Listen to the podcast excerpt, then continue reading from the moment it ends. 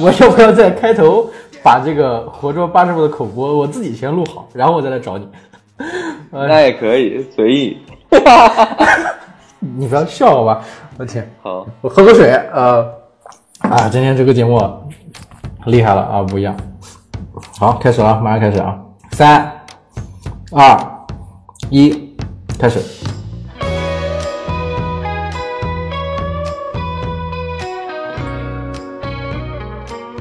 Hello Hello，各位活捉八师傅的朋友们，你们好啊！我是活捉八师傅的主播八匹马。这期节目啊，跟以往不太一样啊，你们听这个音频的声音可能不像之前那么有磁性，因为这一次呢，我非常荣幸的啊，邀请了一个很好的朋友来做一期主题对谈。那题目呢，就跟这个节目上面我标的这个标题是一样的，就是演员的诞生啊，演员的诞生有几种方式，演员出道有几种方式。啊，今天，呃，我之前就是也看了一些资料啊，有一些朋友也会经常也很好奇，然后我发现呢，就是很多的一些回答啊，还有一些人的给的一些解释，包括甚至有很多的明星的粉丝再去写那些内容，就发现很莫名其妙。就是这个问题应该是针对真正在当演员的人啊，真正在从事演员这项职业的人他的一些想法啊，所以非常非常荣幸的请到了我的一个很好的朋友啊，当然这是以一种啊现。线上采访的模式啊，然后请了一位正儿八经的演员啊，希望他来给大家分享啊，到底演员该这个演员是怎么出道的啊？演员他的诞生到底应该怎么来做啊？他怎么样才能成为一个演员？我觉得我的废话有点多，那我们现在啊，请这位啊我的好朋友啊朴成义啊来跟大家一起来聊一聊。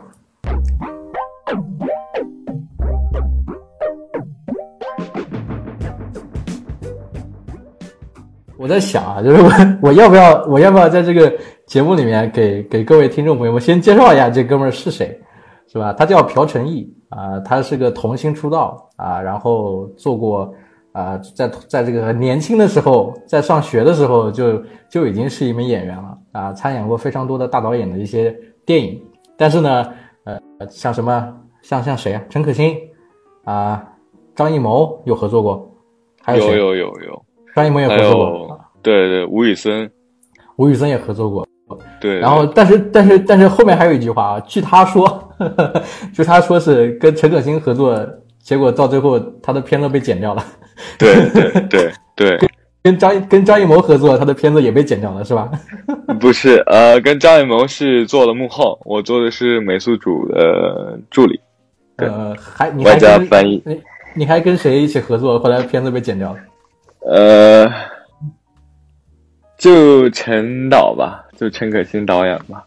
陈可辛导演当时是什么电影？当时好像因为他们想，这具体原因呃，实和我没跟陈可辛导演亲自聊过，但是在我感觉范围内是应该是他们想讲清楚三兄弟之间的。呃，这些关系，所以他们应该什么电影？什么电影？投名状，投名状，投名状啊！你要说是投名状，投名状是谁演的？谁主演？嗯，刘德华、李连杰、金城武、徐静蕾。哎呦我天！所以你当时多大年纪？你当时几岁？我当时十二岁。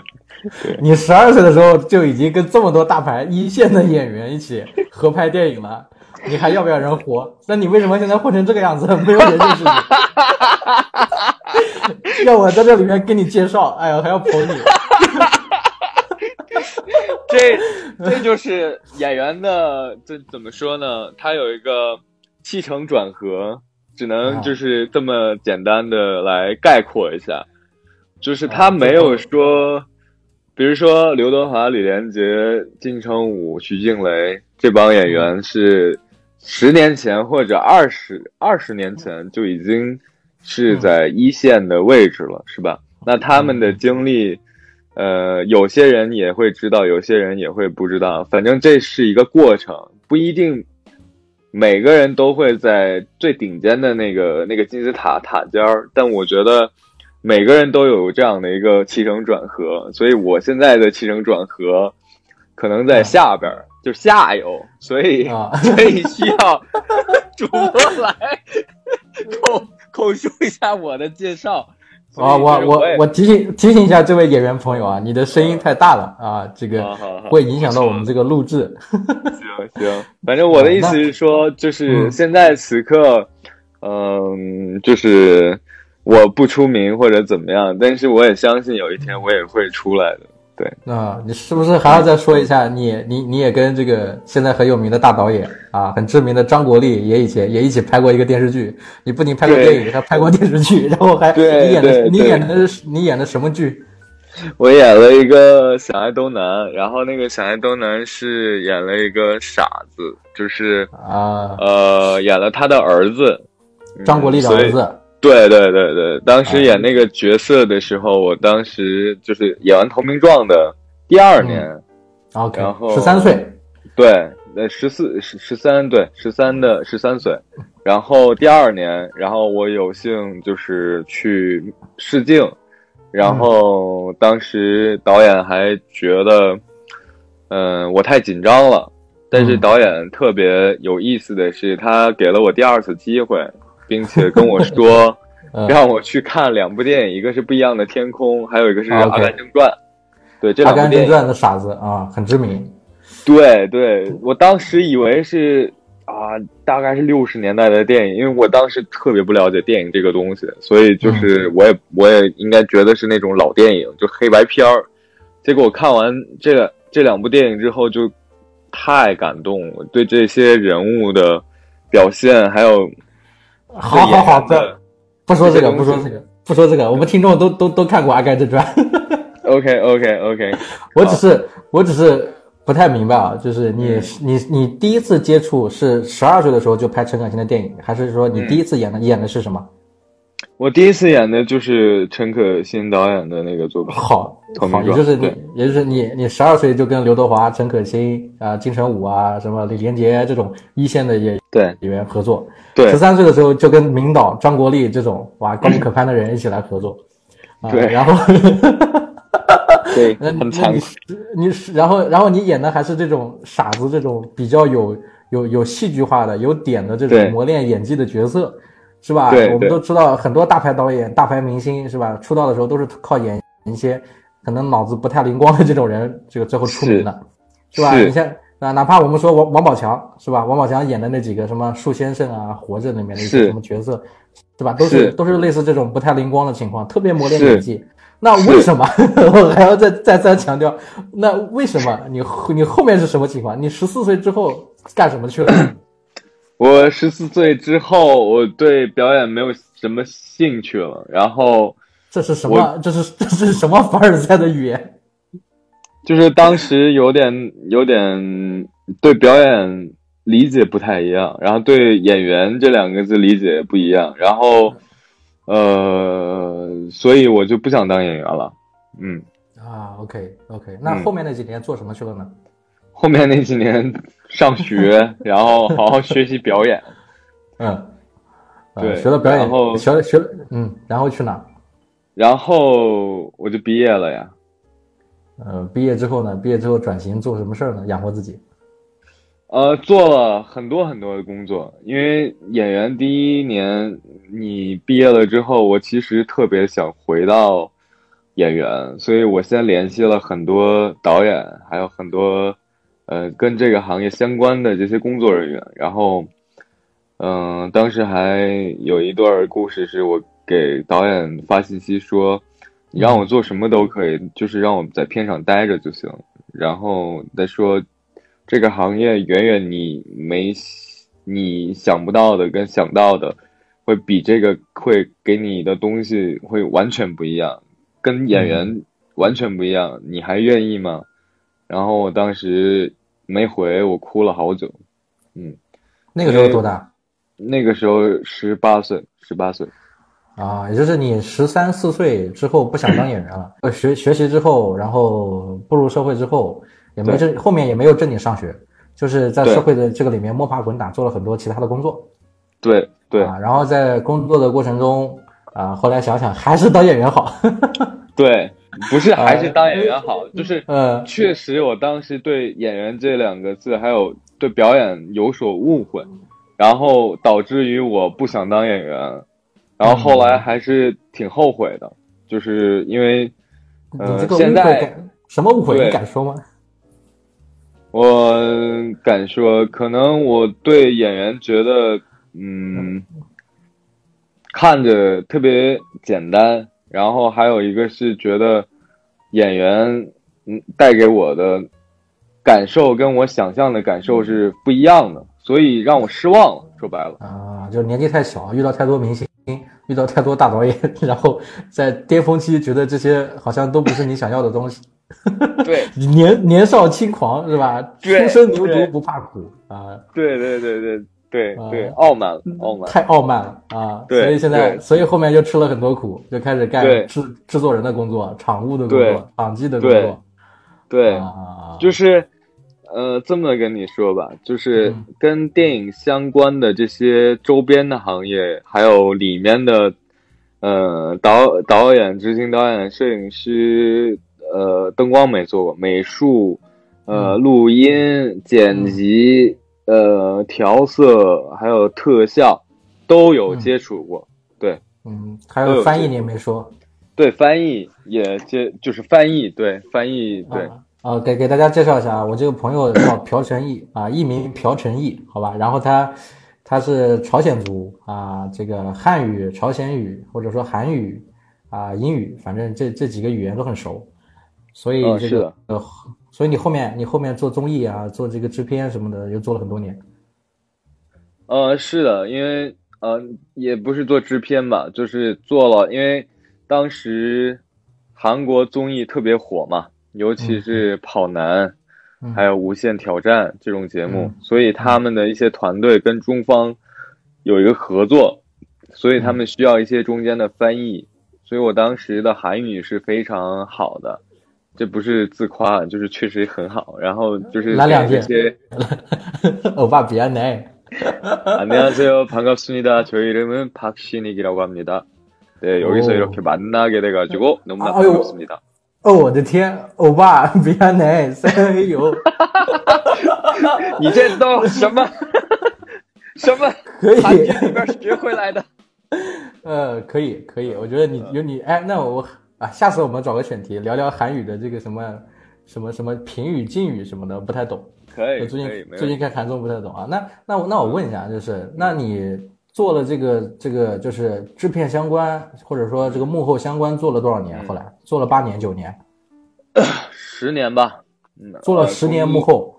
对，从一一年到去年，呃，现啊在也偶尔也会做，因为呃，生计问题。也就是说，也就是说，你重新出道之后，然后嗯中间上学不想做演员了，后来又嗯突然间意识到自己的一些问题，重新想踏入这个行业，结果一嗯干就在幕后干了十年，对然后然后今然后今年开始出道，又开始做演员，对对，就是这样的。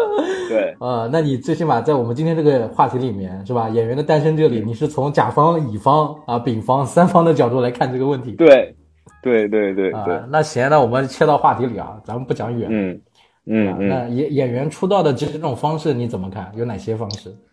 我觉得一个是呃，最好的方式是演像演一个正儿八经的电视剧跟电影，嗯，嗯那有那有问题啊？那怎么样抓住这个机会呢？你比如说我我们知道的啊，就是这个、我知道的演员出道，像你童星出道，嗯对吧？嗯然后像我以前啊，我以前嗯考考这个电影学院，中戏啊，嗯啊，北京电影学院啊，中国戏剧学院，嗯上海上海戏剧学院嗯这种教考上了就是科班出身，对吧？嗯就是这个学这个学科的啊。嗯啊然后这个还有的像我们知道的什么嗯啊，星二代啊，嗯富二代啊，网嗯红、选秀嗯啊，还有像很很很离谱的，就是说我我陪我的朋友去试镜，然后我被选上了。对，这种例子非常多。啊，这种叫意外走红，还有就是嗯经经经纪公司，对吧？有一些嗯选秀节目这类的。嗯那嗯那那那这些里面，你觉得是吧？哪一种是比较靠谱的？是是比较比较舒服的？第一个能能让你你想要什么，能就是说短平快的话，那肯定是选秀啊。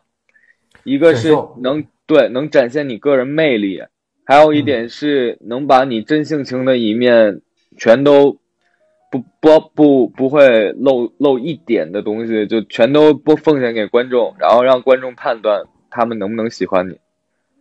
选秀还要看节目类型是吧？有唱歌跳。那当然，那当然，那当然。我说的是演员的话，我觉得你要做演员的话，那肯定是参加一些跟演戏相关的这些呃演戏为主的这个选秀平台啊。那像你要像你呢？嗯，像你呢？童星出道你是怎么一个机会去？就是我就是嗯，我是这样的，我没有参加任何的选秀，也没去所谓的。嗯，这些乱七八糟这些东西，我是去了一个学校，嗯，呃，我是当时考上了中国戏曲学院附中，OK，是对，零六年的时候他们来我们地方招生，然后我我在电视广告上看见了这个这则广告，然后我打电话报了名，而且我还是偷偷报了名，没跟家里人说，然后因为我们家。不太支持，在不不是也不是不太支持吧，因为家里觉得没人干过这个，所以他。你那时候住在哪儿？我当时当时住在姥姥家，嗯，呃，不在北京是吧？对，不在北京，我当时在吉林延延边有一个城市叫龙井。那你那时候十几岁？十一二岁？呃，小学六年级。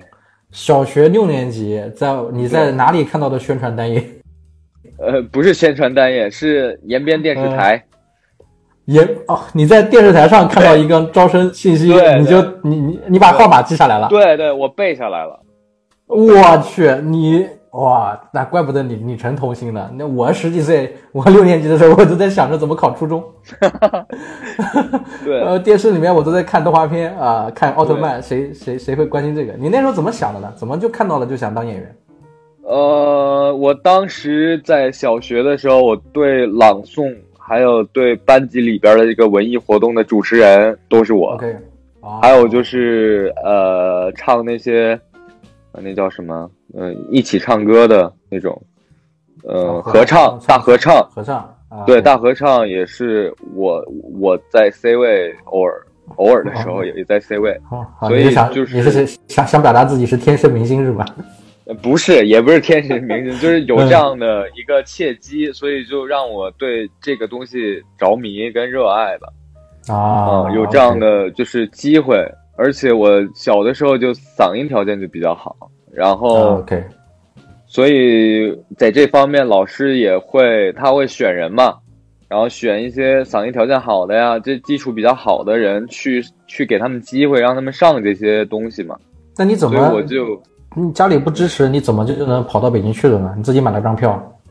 没有，没有。他当时是他们当地招生嘛，所以他是老师从北京来的，然后他是面试的。哦，就是你在延边面试之后，然后选上了。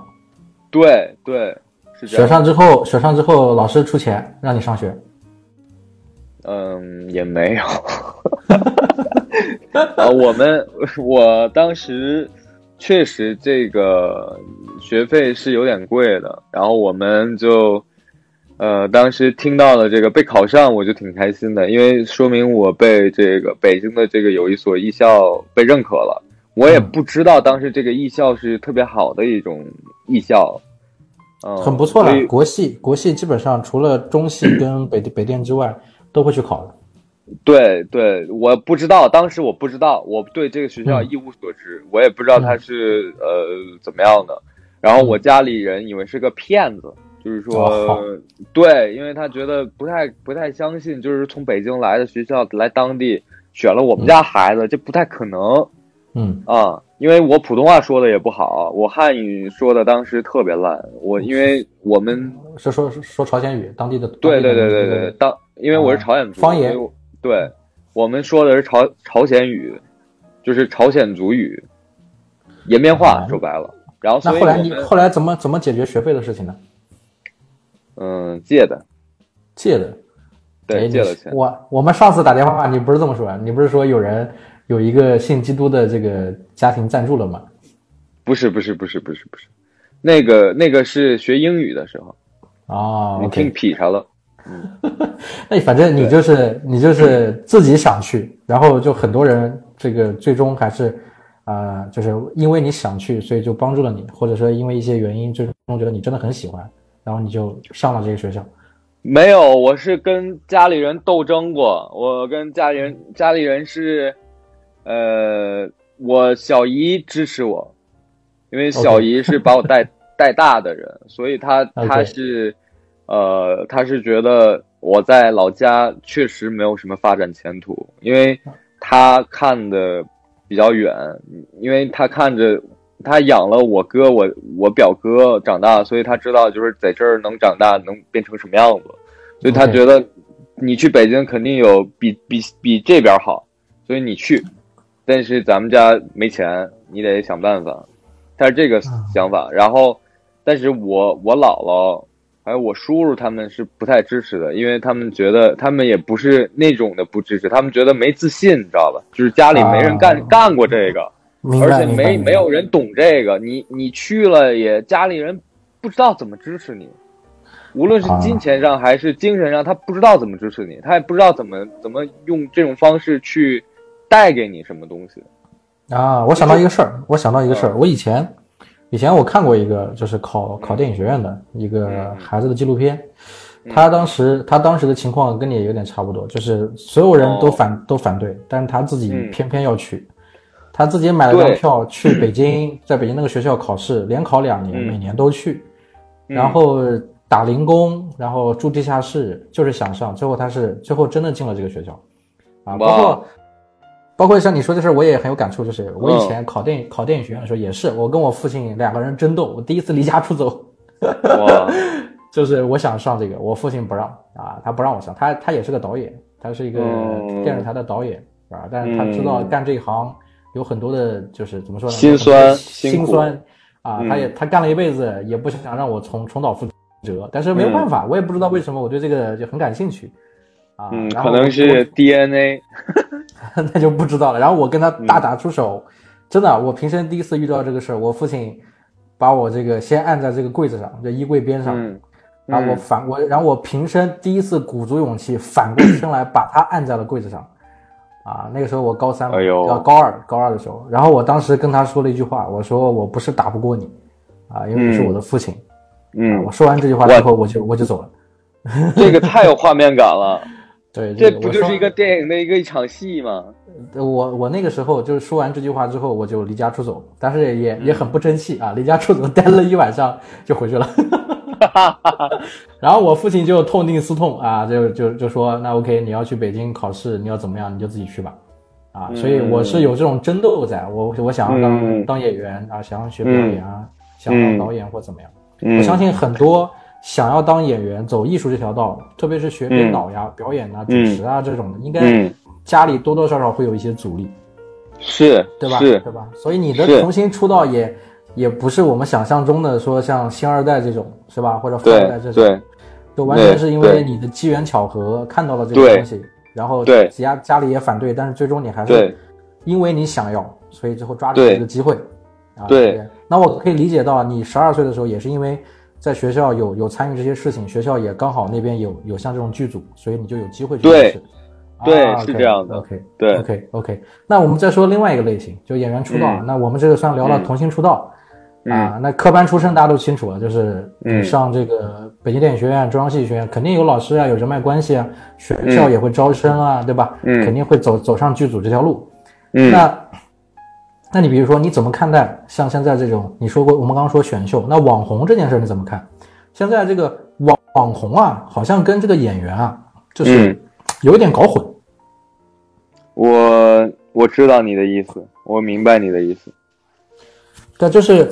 就是这两年，我发现就是和在我上学的时候，就是大概零零五年、零六年那个时间，嗯，那个时间大家一门心思想的是考考表演专业，对吧？除了除了考美术的、考音乐的，很多人都去考表演，叫表导演，表演跟导演啊，还有表导专业嘛？对，表导专业，表导专业还有还含播音主持专业，但是现在好像说考这个专业的人。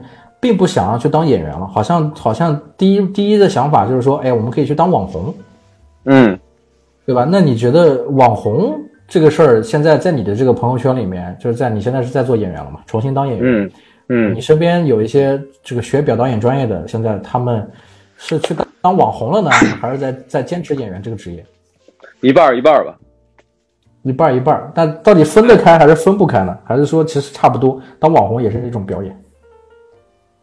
我觉得它是一个手段吧，就它不是说，呃，必须必须得怎么样的一个结果，结果的一个导向。我觉得它是一个手段吧，就是你可以选择更多的一条路，而不是说你死在一个胡同里边，你非得把这个坎儿给走过去这么一个过程。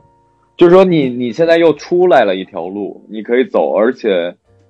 呃，你也不需要特别大的代价，但但这个代价足以满足你的生活跟所有你所想要的东西。啊，也就是说，也就是说，网红最起码他算一份职业，当不了演员，对而且演演不到戏还能拿份工资。呃，不一不不一不一定，他还可以演戏的，他不是说我就死在这儿了，就是说他我就死在这网红两个字上了，他他他也可以演戏的，只不过。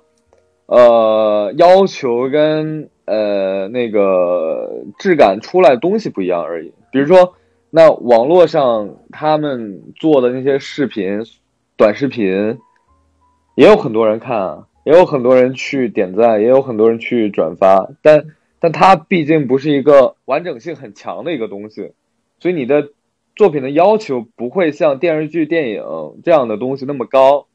但你也可以演啊，你也可以演，就你也可以满足你自己的演的这个欲望，是吧？啊，那那就就相当于这个选秀节目一样，就是先积攒人气，有了人气之后，然后可能在这个试镜的时候啊，机会会更多。对啊，对，那那你像像我之前听另外一个朋友说啊，说嗯嗯，说即使你不是科班出身，你想当演员，对吧？想要成名或者当明星，还有一种路就是就是找经纪公司。